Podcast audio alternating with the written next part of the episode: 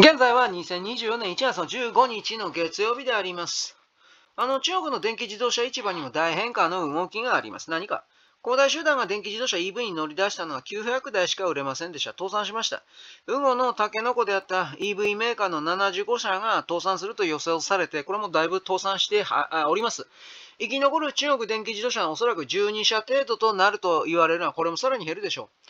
中国の新興電気自動車メーカーの破綻が目立ち始めたのは2021年からです。これまでに新興 EV の大半が倒産しました。中でも大型倒産というのは異業種のデベロッパーから EV に殴り込んだ恒大集団、恒大でした。スウェーデンから技術者を呼び込んで工場を建設したけどダメだった。2021年にはバイトンという電気自動車メーカーが破綻。22年には起点汽車というのが破綻。電気自動車の新興会社は米国でもローズタンモーターズというのが破綻。米国の電気電気自動車生産というのは23年第14四半期を見たら、リビアが9395台、これは年産の目標が5万台。ルシッドが2314台、これ同1万台。フィスカーが553台、月産の目標6000台。もう全然売れてません。ボロボロです。株価は2年前のピークから8割以上も下落しました。米国は自由競争なんで消費者はこれはダメだと言ったらおしまいです。テスラの独占市場です。続けて中国の EV の電池汽車が倒産しました。山東省違法市に本社を置いているマイクロ EV メーカーの電気汽車、電池汽車というのは地元の裁判所に破産を申請しました。このライチョウは2012年に創業していて低速 EV のトップ企業です。最高時速が70キロ以下。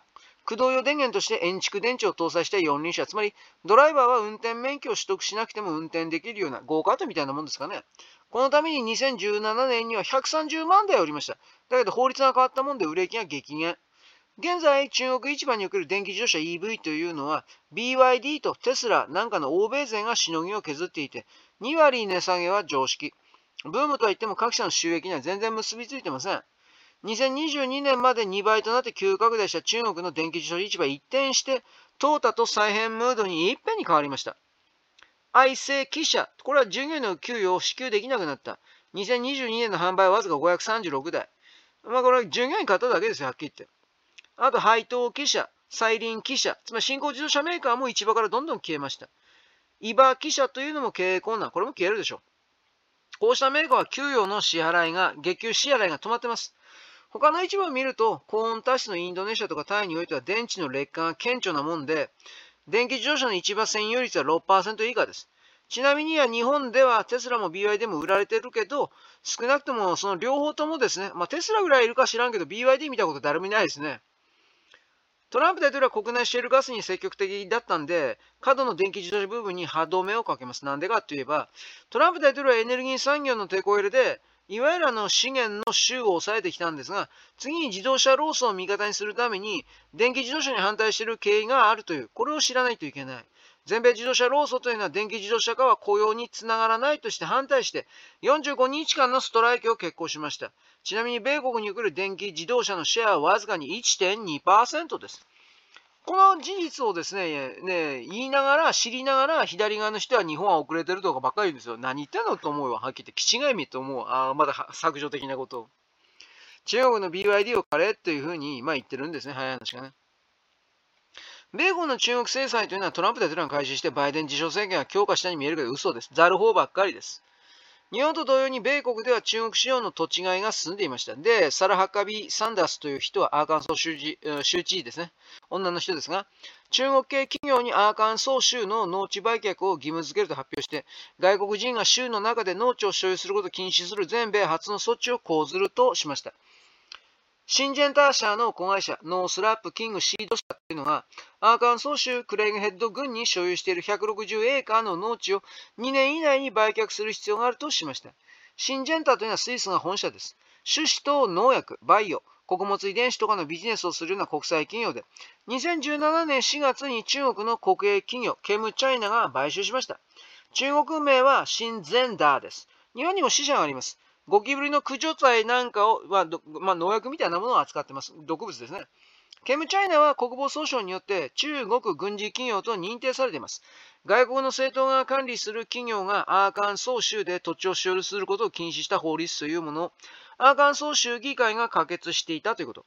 ハッカビ知事は、米国進出の中国企業が米国の研究を盗んで、自国に米国の農場を標的にする方法を教えていると。これは米国の国家安全保障と農民にとって明らかな脅威だと。特に中国政府が海外にいる中国人に対して、問答無用で自国の安全あ治安当局と諜報活動に協力するということを義務付けた法律を制定して以来、顕著だと。もし、新ジェンタが売却を拒否した場合、アーカンソー州から強制退去させるための法的手続きを進めると、州の主要長官は強硬な態度を示します。また、罰金についてこの物件は112万ドルの価値があるために、あのー、罰金は最大28万ドルになると、これもまたすごい金額ですね。次々と中国企業に土地を買われている日本。で、このアーカンソー州の決定を見本とするべきです、本当は。ハッカビー知事というのはトランプ政権でホワイトハウスの報道官。民主党支持のレストランの入店を断られている事件があったぐらいです。共和党内でトランプ支持者です。父親のマイク・ハッカビーも元、アーカンソー州の知事で大統領選挙に立候補したことがあります。ビル・クリントンも1979年から81年、83年から92年まで同州の知事を合期務めました。トランプ大統領はアメリカファーストですが、同時にビジネスファーストでもあります。中国の巨大市場とこれらに敵対してビジネスを失うよりも、無意味な制裁は解除して中国に恩を売って証券を拡大したいとする米国財界の思惑とも合致する政策を選択します。トランプ大統領は中国という強敵に対してバイデン路線から離れてハイテク封鎖をもっと強硬にしますが、ビジネス競合ではむしろ緩和路線を選択します。どう見ても。